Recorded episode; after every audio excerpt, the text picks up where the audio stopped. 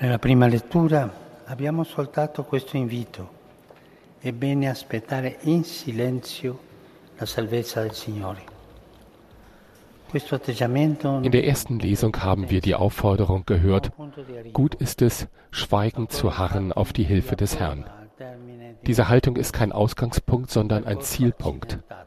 Tatsächlich kommt der biblische Autor am Ende einer Reise, eines holprigen Weges, der ihn reifen ließ, zu ihr. Er lernt, wie schön es ist, dem Herrn zu vertrauen, der seine Versprechen hält. Aber das Vertrauen in Gott entsteht nicht aus momentaner Begeisterung. Es ist keine Emotion oder auch nur ein Gefühl. Im Gegenteil. Es kommt aus der Erfahrung und reift in der Geduld, wie bei Hiob, der von einer Gotteserkenntnis vom Hörensagen zu einer lebendigen, erfahrungsgemäßen Erkenntnis überging.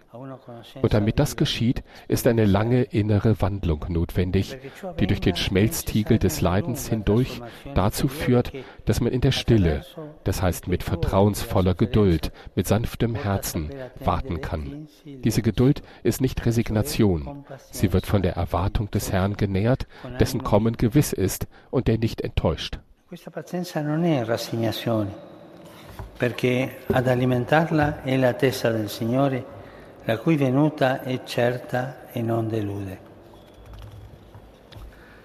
Cari fratelli e sorelle, com'è importante imparare l'arte di attendere il Signore.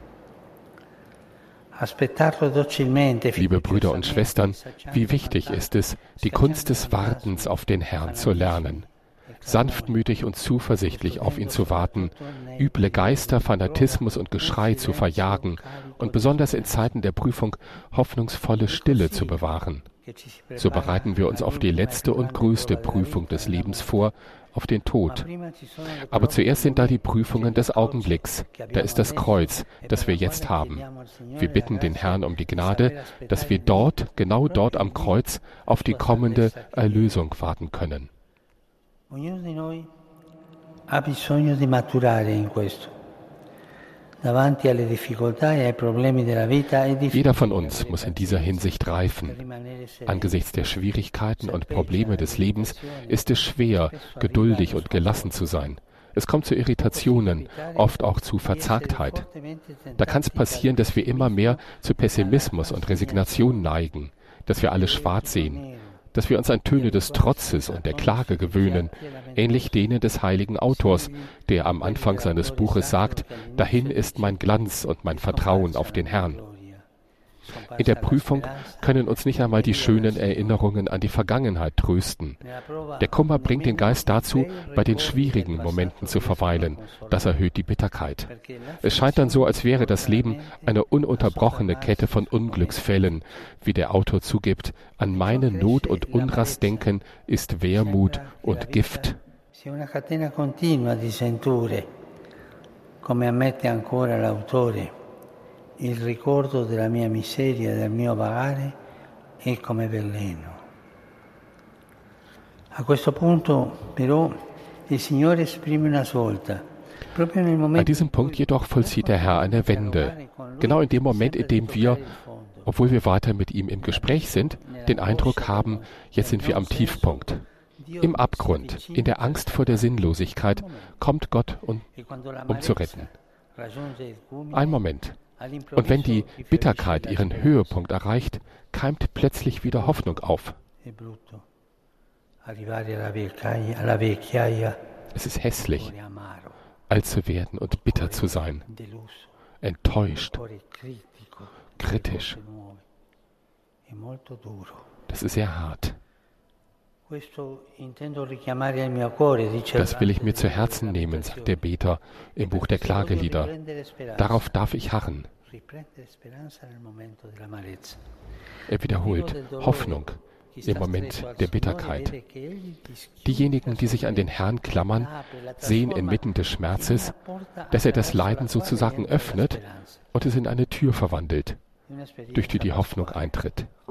Das ist eine österliche Erfahrung, ein schmerzhafter Übergang, der zum Leben führt, eine Art geistige Arbeit, die uns in der Dunkelheit wieder ans Licht bringt. Questa svolta non avviene perché i problemi sono scomparsi, no, Dieser Wendepunkt tritt nicht ein, weil die Probleme verschwunden wären, sondern weil die Krise zu einer geheimnisvollen Gelegenheit der inneren Reinigung geworden ist.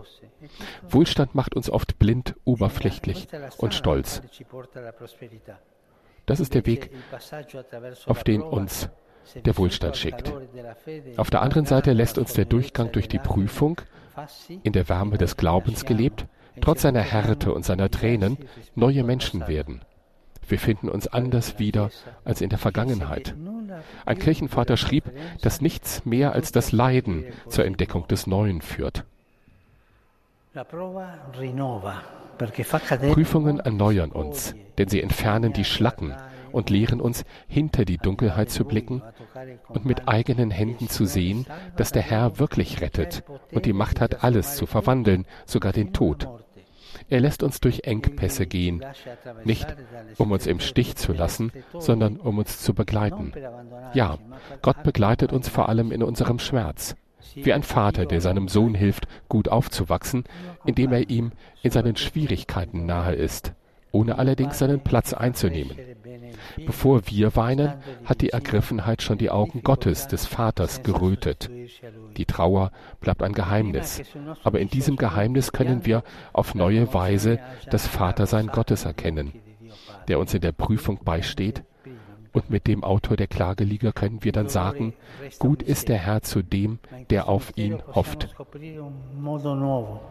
La paternità di Dio che ci visita nella prova e arrivare a dire con l'autore delle lamentazioni, buono è il Signore con chi spera in Lui, con colui lo cerca. Oggi, davanti al mistero della morte redenta, Heute, vor dem Geheimnis des erlösten Todes, bitten wir um die Gnade, das Unglück mit anderen Augen zu sehen.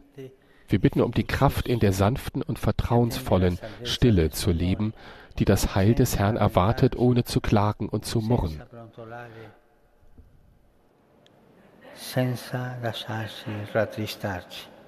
Ohne traurig zu werden. Was wie eine Strafe wirkt, wird sich als Gnade erweisen, als neuer Beweis der Liebe Gottes zu uns.